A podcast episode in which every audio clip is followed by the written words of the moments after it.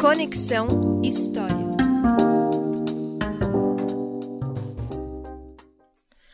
Olá, este é o podcast Conexão História.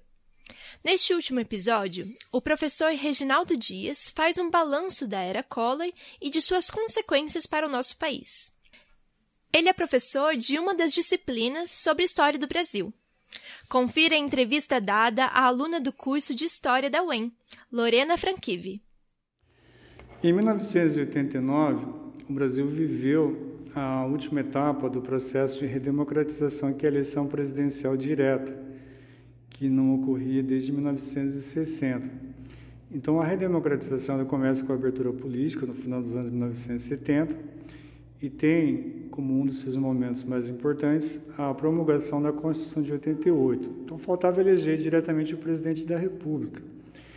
Em uma eleição muito disputada e polarizada, o povo elegeu o presidente Fernando Collor de Mello.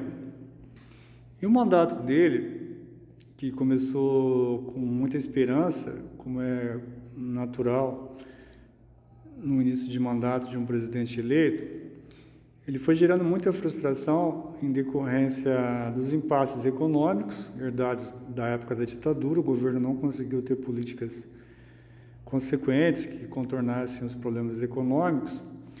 E o presidente foi perdendo popularidade.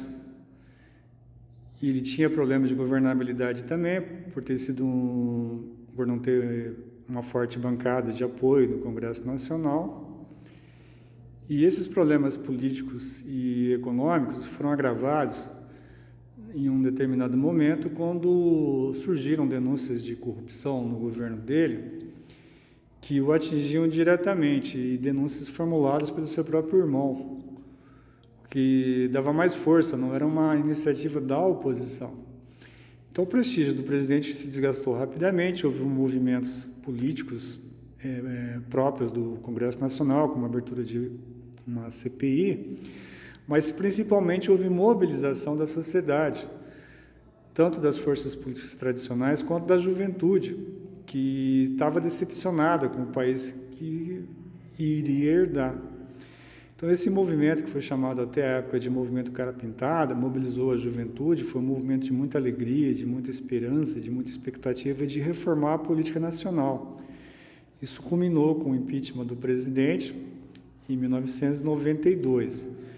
Então, a, o impeachment é um processo traumático, porque ele significa que aquele que foi eleito não correspondeu à expectativa e foi catapultado do cargo por, pelos motivos alegados, mas, ao mesmo tempo, pela mobilização social que houve, havia a expectativa de que esse trauma ele fosse superado é, dentro do processo democrático, dentro do aprofundamento da experiência democrática, como acabou acontecendo. Né? Então, embora houvesse um trauma, havia também uma forte esperança de que aquele processo de redemocratização iniciado lá atrás pudesse culminar na mudança do país e na mudança dos hábitos políticos. Então, eram essas as mensagens principais que o movimento em favor do impeachment trouxe para a cena política brasileira. São promessas que foram testadas depois e cabe a nós avaliar se foram bem sucedidas ou não. Em parte, sim, né? Em parte, não, porque alguns dos problemas eles são permanentes, fazem parte da estrutura, a convivência com a corrupção e a necessidade permanentemente de fiscalização e de reforma das instituições para que a gente tenha de fato uma república, para que o Estado brasileiro atenda ao interesse público e não aos interesses privados que se, que se infiltram por dentro das suas estruturas, tanto pelas políticas de corrupção, como por outras distorções que fazem parte do cotidiano da política nacional. O podcast Conexão História fica por aqui. Até a próxima temporada. Conexão História.